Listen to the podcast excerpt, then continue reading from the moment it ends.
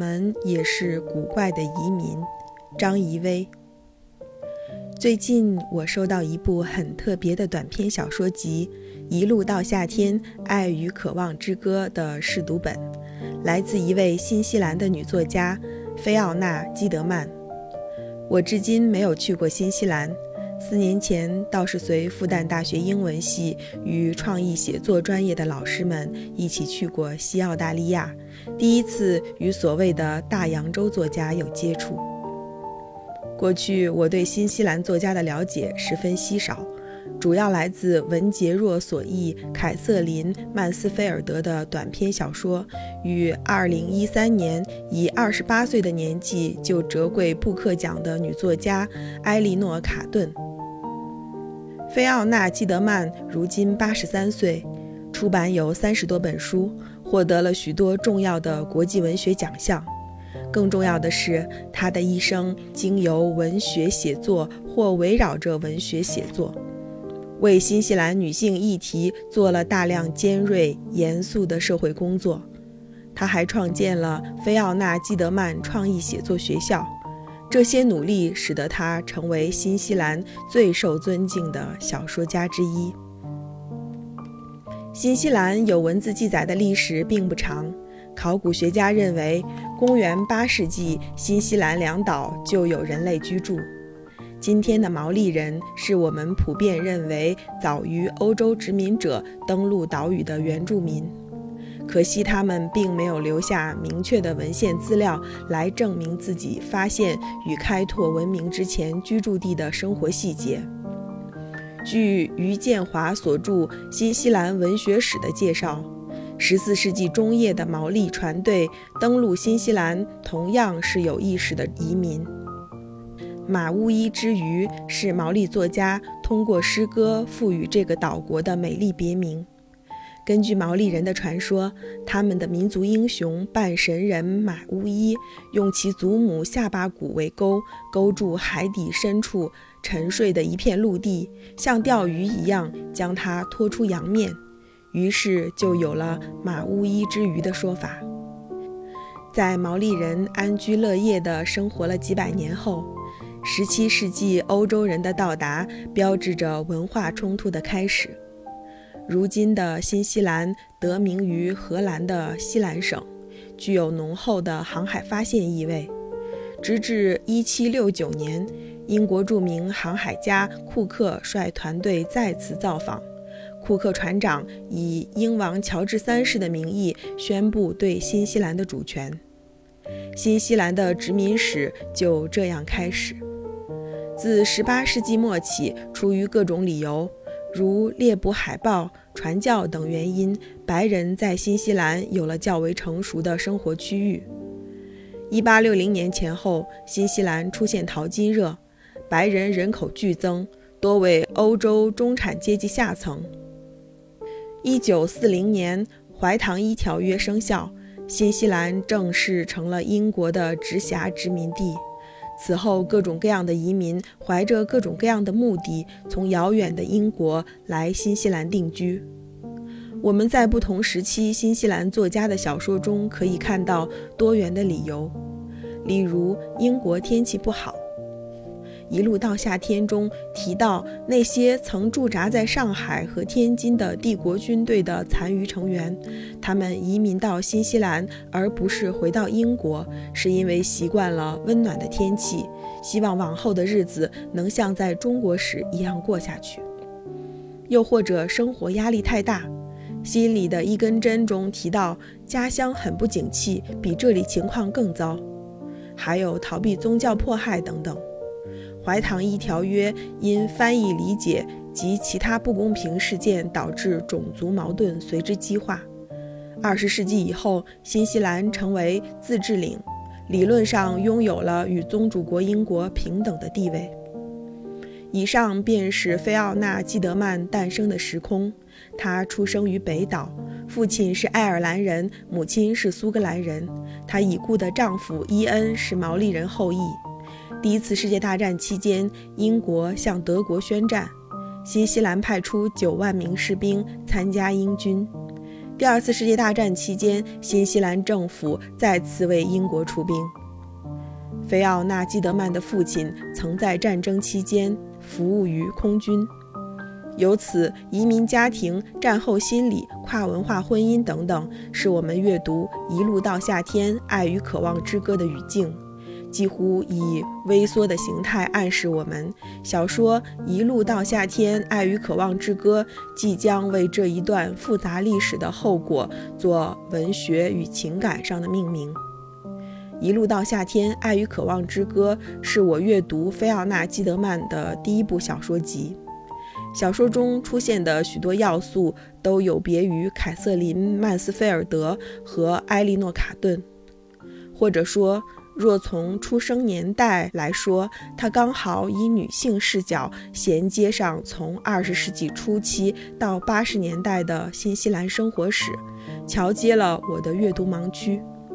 只要我们留心，就可以在菲奥娜·基德曼的故事里读到二十世纪人类文明史在南半球的流变历程：毛利人的航海和远征、欧洲殖民者、普通白人与毛利人的混居形态、政治独立、战后怀乡与后殖民时代的多元文化等，是这些要素构成了菲奥娜·基德曼的创作资源。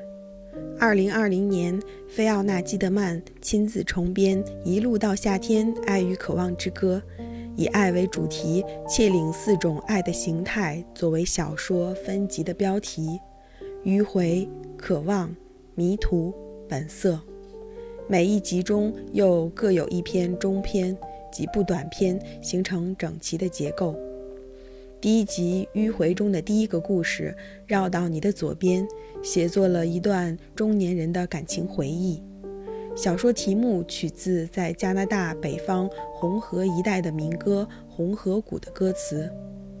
哦，我们要去下一个山谷，绕到你的左边，又绕到你的右边。你从山谷里挑选你的女孩。这是小说主人公爱丽丝十四岁登上社交场的舞会时的伴奏乐曲。如今已人到中年，是电台主持人的爱丽丝·埃默里，有一天接到一位名叫凯瑟琳·福克斯的女士的电话。电话里，凯瑟琳·福克斯声称自己在听爱丽丝的节目时，听到一位农场主的口头禅是：“我还不如去跟上帝说。”和他的祖父在牧场里工作时说的话一样。他的祖父名叫尼尔·麦克诺特，这个名字真令爱丽丝心惊，因为那个家庭是他在老家菲舒洛的邻居。十四岁时，他还差一点成为道格拉斯·麦克诺特的女友。道格拉斯·麦克诺特正是凯瑟琳·福克斯的父亲。于是他问。告诉我，我父亲是个怎样的人？这真是一个摄人心魄的问题。爱丽丝·埃默里只能说清她愿意说出口的那些信息。道格拉斯·麦克诺特曾远渡重洋去马来亚打仗，是英国特种空勤团的伞兵。战后，他还患上了某种丛林病。正因战争带走了他的心上人。爱丽丝开始意识到，在菲舒洛之外还有更远大的世界。已经领略过山谷外面的世界，但选择回到家里，这是一回事；从未有过离开的机会，于是只得待在这里，这是另一回事。这是一个十四岁还没有接受良好教育的女孩的自我教育历程。她很爱这个人，但她更想像他一样出去看看。至于另一个女孩，她的情敌则是其次的原因。她也没有对旧情人的孩子说，当他打来电话时，他曾感到一阵战栗，如同紫罗兰迎来了春风的吹拂。细腻的女性心理描写是菲奥娜·基德曼的长处。比起借由小说女主人公放纵欲望的爽快，小说叙述者却选择了另一种别致的方式。以理性驯服感性，没有摧毁爱情的信仰，而是告诉我们它的力量。爱丽丝知道有过这样的一件事，很动人的一件事，但比起当时心里想做的事，心中想成为的那个人，爱意只是一阵很美好的微风。走出去是菲奥娜·基德曼小说中的重要主题，爱情则成为这一主题的试金石，考验走出去的决心。如此的心灵微风，在帽子和红甜椒两则故事中亦有相似的微妙呈现。一位在儿子婚礼上心思浮动的母亲，一位逛超市却遭遇不愉快经历的妇人。他们都感觉到即刻内心秩序被打乱的威胁，那都是生活中自我保护机制自行启动的时刻。很难说它来自什么明确的教诲书，而是来自女性敏锐感受到危机的本能。我们在变幻莫测的际遇中求索自己的道路，与此同时，我们一遍又一遍地质疑它，留心地雷与突然的爆炸。追寻每一刻的真相。小说中移民生活的书写，同样可以使我们从文学的角度看到新西兰白人移民在战争前后的心路历程，看到他们如何在保守偏狭的文化氛围中经营人生。除了心里的一根针里想为英国打仗的吉姆·墨菲特，还有一路到夏天里马蒂父亲的战友弗兰克，那些年轻人既怀乡，又面临着对于新世界的征服心。他们没有一个人真正回到英国，只在心里一年又一年盘算：战争结束后我该做什么？我不想一辈子当农民。家里人认为我理应回亨特维尔定居，但你知道的，一旦你出去过、见过一点世面，你就没法接受一成不变的过去了。一路到夏天，写了一个白人移民家庭尴尬的生活处境。菲奥娜·基德曼笔下的男性角色总是差一点成为战斗英雄，却最终没有。不是因为身体原因去不了海外战场，就是回来后病逝，没有进入阵亡将士纪念碑。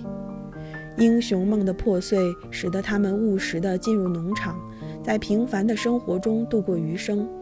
相较之下，小说里的女性比男性要勇敢、野蛮得多。